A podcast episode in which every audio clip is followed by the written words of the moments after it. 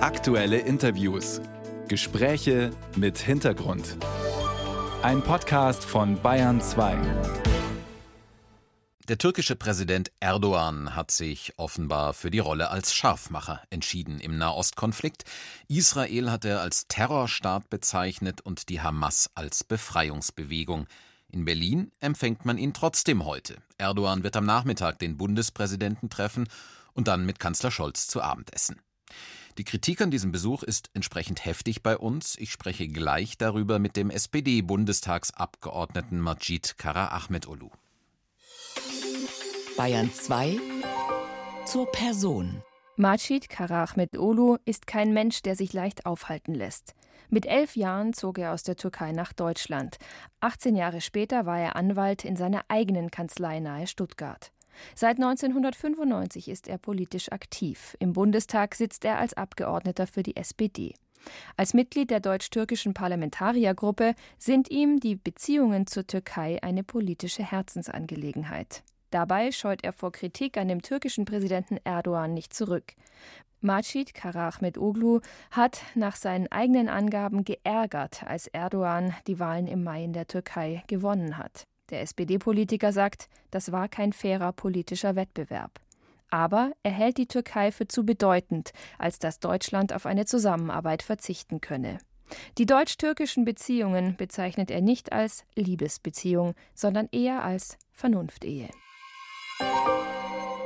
Und jetzt ist er am Bayern 2 Telefon. Schönen guten Morgen. Guten Morgen, Herr Perenbogen. Präsident Erdogan attackiert Israel ja fast jeden Tag inzwischen und rhetorisch immer schärfer. Hätte die Bundesregierung da nicht allen Grund gehabt, diesen Besuch abzusagen? Nein, äh, weil es letztlich äh, uns mehr schaden würde, als wir etwas davon hätten. Das ist übrigens nichts Neues. Also zum Beispiel bei der Gaza-Blockade 2010 mit diesem Mavi Marmara, das Schiff, was von der, von der israelischen Marine gekapert worden ist, da waren ähnliche Töne zu hören. Also es ist eigentlich nichts Neues. Äh, Erdogan hat sich nur in diesem Fall eben dazu entschieden zu eskalieren. Hm, aber ist Kanzler Scholz da nicht in einer sehr schwierigen Lage heute, wenn er einerseits anti-israelische Hetze auf Demos hier in Deutschland verurteilt und andererseits einem Mann die Hand schüttelt, der ganz Ähnliches von sich gibt? Ja, wenn man, äh, wenn man praktisch Erdogan nicht die Hand schütten wollte, dann dürfte man es äh, auch nicht mit dem Emir von Katar, König Jordanien, Präsidenten in, äh, in Ägypten. Eigentlich äh, von, vom globalen Süden müssten sie mit den meisten Menschen äh, praktisch den Kontakt äh, meiden. So funktioniert Außenpolitik nicht. In der Außenpolitik muss man mit Menschen reden, mit denen man im normalen Leben nichts zu tun haben möchte. Also man muss auch mit schwierigen Partnern reden, sagen Sie. Was sollte der Bundeskanzler seinem Gast aus der Türkei denn heute sagen? Was erwarten Sie da als engagierter Abgeordneter von Olaf Scholz? Ja, zunächst einmal wird Olaf Scholz äh, klipp und klarstellen, dass äh, Hamas eine Terrororganisation ist. Äh, wenn eine Organisation 1200 unschuldige Menschen regelrecht abschlachtet, dann ist es geradezu der Inbegriff Terror. Und er wird auch äh, Erdogan klar machen, dass aus Sicht Deutschlands äh, äh, es nicht äh, akzeptabel ist, äh, die, das Existenzrecht äh, von Israel auch nur ansatzweise in Frage zu stellen.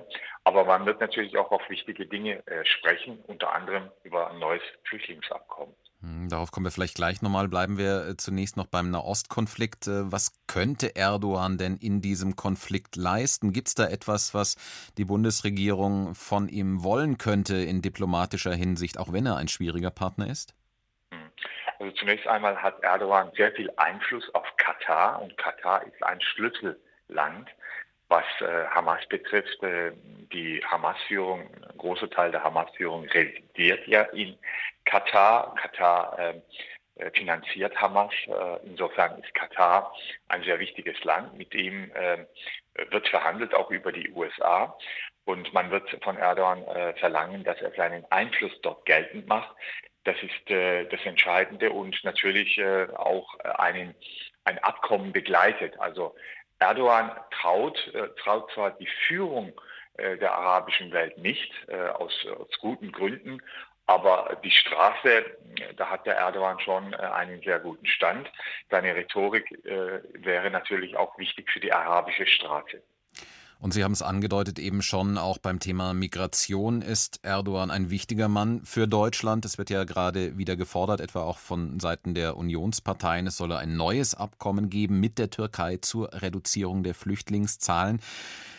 Da scheint Erdogan eben am längeren Hebel zu sitzen, oder? Weil er weiß, dass er in wichtigen politischen Fragen gebraucht wird. Nein, äh, am längeren Hebel, Hebel, sitzt er sicherlich nicht. Äh, wir brauchen die Türkei aus äh, verschiedenen oder in verschiedenen Bereichen.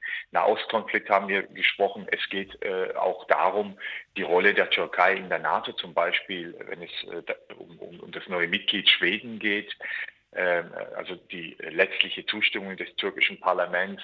Aber wie Sie angesprochen haben, vor allem für Europa ist von großer Bedeutung dieses Flüchtlingsabkommen. Und ähm, wir haben aber der Türkei auch etwas anzubieten. Die türkische Wirtschaft schwächelt ganz stark. Äh, wir haben da noch immer eine hohe Inflation. Die, ähm, die Investitionen in der Türkei äh, gehen weiter zurück. Und äh, die Türkei möchte von uns auch zum Beispiel in Sachen Visaerleichterung, aber auch was, was die Modernisierung der Zollunion betrifft, möchte die Türkei was von uns. Also es gibt eine Reihe von Dingen, die wir der Türkei anbieten können. Und wir wollen von der Türkei eben eine neue Auflage des äh, Flüchtlingsabkommens. Sie haben ja viel auch äh, als Abgeordneter mit türkischen Parlamentariern oder überhaupt mit äh, Gesprächspartnern in der Türkei zu tun. Wie wird denn das aktuelle Auftreten von Präsident Erdogan dort gesehen? Als Zeichen der Stärke vor allem?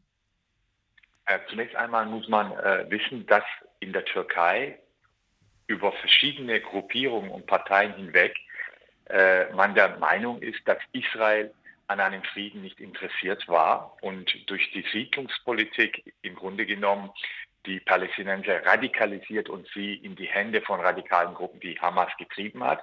Das ist äh, eine Meinung, das fast von der gesamten Bevölkerung getragen wird. Und Erdogan war ja am Anfang, also nach diesem äh, Terroranschlag am 7. Oktober eigentlich äh, recht konziliant, hat sich da zurückgehalten und dann äh, ist er irgendwann rhetorisch äh, ausgerastet. Und ähm, ich sag mal so, viele äh, wissen, dass Erdogan eben äh, ja eskaliert äh, weil er irgendwie übergangen worden ist oder weil er irgendetwas erreichen will. Also darüber sind sich die Menschen in der Türkei sicherlich im Klaren. Und die Menschen in der Türkei sehen die Hamas auch ganz klar als eine Terrororganisation. Also man kann äh, sagen, auf der einen Seite weiß, äh, sind die Türken der Meinung, dass Israel da viele Gelegenheiten verpasst hat für den Frieden. Da sind sie alle überzeugt davon. Auf der anderen Seite sehen sie schon, dass Hamas äh, ganz klar eine Terrororganisation ist. Das sagt der SPD-Bundestagsabgeordnete Majid Kara Ahmed Olu. Er sitzt für seine Fraktion in der deutsch-türkischen Parlamentariergruppe. Heute wird in Berlin der türkische Präsident Erdogan erwartet. Herr Kara Ahmed Olu, vielen Dank für dieses Gespräch und schönen Tag Ihnen noch. Dankeschön, Ihnen auch.